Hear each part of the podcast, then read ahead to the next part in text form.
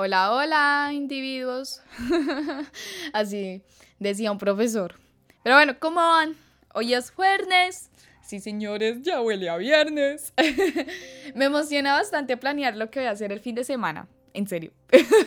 no soy una persona muy estricta con los horarios o pues con un planner. Realmente estoy satisfecha con cumplir mis labores del día, pero sí es muy importante para mí, como lo he dicho en episodios anteriores, el dejar un espacio en mi día a día para descansar o hacer cosas que me llenen y no solamente por disciplina, obligación, no sé, como ir a entrenar. Me gusta, pero es más una disciplina que algo que realmente me llene todos los días. Por ende, me gusta planear los fines de semana como el sábado algo así como el sábado voy a dormir todo el día y en la noche me termino tal serie. O el domingo me termino tal libro y en la tarde salgo a comer helado. Cosas así como algo que normalmente no haría en la semana y que me quiero dar ese gusto. Porque pues no lo puedo hacer todos los días. Algo fuera de la rutina que uno diría, ah, ese descanso de la semana, ¿no? Um, sí, hasta mis días no planeados los planeo, pero ojo, si algo imprevisto pues surge en el camino, no pasa nada y lo recibo con amor y me lo disfruto total. El tema de hoy de este episodio, como ya lo pudieron leer en el título, es la perdedera de tiempo, en resumidas cuentas. Y les quiero contar que escogí este tema porque me acordé que hace un tiempo, cuando conocí a mi exnovio, precisamente hablando de las tusas en el episodio anterior, el día que nos vimos por primera vez, ni sabíamos nuestros nombres. y ya estábamos echándonos los perros, como decíamos acá en Colombia. Y bueno, aunque by the way, él me escribió el primer mensaje llamándome por mi nombre. O sea, creo que sí, sabía mi nombre. Sí, sí, sí se lo sabía, porque yo nunca se lo dije. Nunca me presenté como hola Laura. Eh, pero bueno, yo el de él sí me lo aprendí como una semana después. En serio, yo hablaba con él sin saber cómo se llamaba. Incluso ni siquiera agregué el número. Pero bueno, en fin, la, la vaina es, el tema principal es eh, que cuando él me pidió el número, yo estaba así como, yo me acuerdo que el mejor amigo me pidió el número. Y yo como, ¡ay! El que quiero no me pide el número, el número. Y yo estaba esperando a que él me pidiera el número y hasta el final. Ya cuando está, me estaba yendo, me pidió el número y cuando él me lo pidió, em, le dije que una de las condiciones para que yo se lo diera es que, pues, que a mí no me gustaba perder el tiempo. Así que si le daba mi número, no era para estar con bobadas. Fuera lo que fuera a pasar, no era para bobadas y no era para perder el tiempo. Y cuando hace poco me acordé de eso, de ese momento, me puse a analizar que siempre ando con esa frase, o sea, para todo lado, en todos los aspectos de mi vida.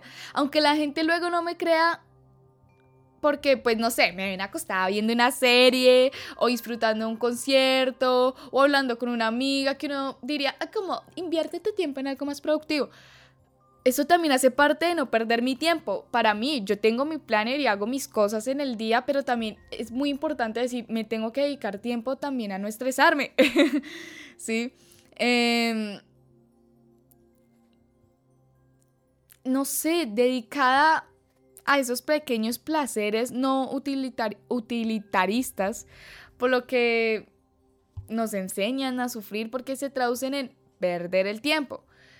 Pero ahora acá la pregunta es, ¿cuál es la diferencia entre perder el tiempo y ganar experiencia? Realmente no sé. y no creo que haya una respuesta universal. Muy seguramente para muchas personas pierdo el tiempo y desperdicio mi potencial como varias veces me lo han dicho en ciertas ocasiones, pero para otras estoy haciendo lo que debería hacer, ganar experiencia. Y real que sí. Continúan Continuamente se generan expectativas sobre aquello que hay que realizar. Cuando estamos acostumbrados a realizar una tarea con éxito, nos resulta menos incómodo que cuando estamos acostumbrados a fracasar continuamente en esa tarea. Cuando los fallos se suceden de forma continua, empezamos a ver el error antes de ni siquiera intentarlo. Comúnmente se cree que el exceso de confianza genera procrastinación, pero la realidad es que lo contrario es mucho más común. Un total de 39 estudios que han agrupado más de 7.000 individuos han demostrado que los, procrastinadores tienen menos confianza de lo común. Si creen que no son capaces de encontrar un trabajo, no lo buscarán. Si creen que el ejercicio les resultará difícil, no lo harán. Así de simple. Luego quedamos en un espacio donde es importante traer a la charla un aspecto muy importante en la vida de la gran mayoría de personas y es la realización. Ya hablamos de la procrastinación. Esa palabra me causa conflicto. Procrastinación. Pero ahora vamos a hablar de la realización. Parezco mi profesor de, de sociolingüística. Pero bueno, para cada uno de nosotros el sentirse realizado puede significar una cosa Puede ser una ambición profesional, pero puede ser una ambición sentimental, ¿sí? Significa algo para nosotros, pero ese algo no tiene que ser igual para ti que para mí. Pero eso sí, siempre tiene que tener un componente moral, es decir, lograr alcanzar esa meta en el ámbito de nuestra vida, ¿cierto? Siempre siguiendo determinados principios y haciendo lo que uno ama. Normalmente son las metas profesionales lo que supuestamente nos harán sentir realizados. Pero también puede ser algo más común como lograr encontrar una persona que te acompañe toda la vida, tener una familia y hacerles felices. Para otros puede ser algo más, no sé, más complejo, como pudiera ser abandonar toda la vida que tiene acá y emprender una nueva, esa adrenalina que, tanto nos venden en las redes de andar de un lado para otro, realizando pues lo que realmente uno quiere y sin presionar ningún ámbito social o profesional que, pues, que lleve a esa persona a encaminar proyectos que no desea. Muchas personas también asocian el sentirse realizado con ayudar a personas necesitadas, con todo lo que puedan, y eso realmente yo lo he hecho y no es que me siente realizada, pero sí se siente bonito y no sé realmente si es que eso nos alimenta nuestro narcisismo, nuestro ego, o realmente si viene de un sentimiento genuino. Buen dato para un próximo episodio. Pero sí hay un objetivo común para sentirse realizado y es lograr ser feliz. Todos los supuestos anteriores tienen este denominador en común. Y es que si no, sentirse realizado no tendría ningún sentido, a decir verdad. Confieso que a mí me pasó algo muy chistoso justo antes de que empezara pandemia y es que viendo los Grammys vi a Billie Eilish llevarse varios, como cinco si no estoy mal, y dije, ¡jue madre! Con 18 años y ya siendo millonaria y todos los reconocimientos que tiene, me siento re patética, re fracasada al lado de ella. Pero bueno, luego vi un montón de memes en redes haciendo referencia a lo mismo y es como, ah, no soy la única que piensa eso. Añadiendo el hecho de que la revista Forbes saca cada año su lista de los jóvenes por debajo de los 30 años más ricos del mundo y uno como, ah, ok, no, gracias por la inspiración, oye. Y bueno, la comparación amigos, como dije en el episodio anterior, es mala. Y en cualquier caso y aspecto aplica, es mala. Si lo pensamos desde un punto de vista más reflexivo, más reflexivo o introspectivo, todo nos enseña. A mí el procrastinar y no asistir a clase me hizo perder una materia. Y eso me volvió mucho más comprometida en este nuevo semestre con mis deberes universitarios. No digo que todo se tenga que aprender bajo este mismo método, pero sí saber que es cierto que de los errores aprendemos y que si queremos cambiar algo de nuestro presente, lo primero a evaluar es nuestro pasado. Ojo, ojo, no juzgar, es evaluar.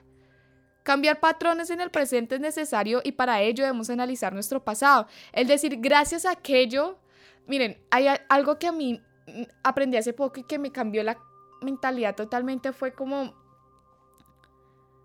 yo hice lo que pude con lo que tenía en el momento. Tomé las decisiones que tomé por lo que tenía en el momento, ¿cierto? Muy probablemente hoy no tomaría la misma decisión de hace un año, dos años, ¿sabes? Pero si no hubiera pasado eso, no tuviera la madurez, entre comillas, que ya hemos hablado de madurez, o bueno, el conocimiento o la experiencia que tengo hoy. Esos, precisamente esas equivocaciones, esos errores que uno llamaría, es lo que nos hacen en gran parte lo que somos hoy. Cambiar patrones en el presente es necesario y para ello debemos analizar nuestro pasado. Todo lo que somos hoy es producto de nuestras decisiones. Finalmente, nuestros actos presentes son la causa de nuestro futuro. También hay que tener en cuenta eso. Así que encarguémonos de él desde ahora.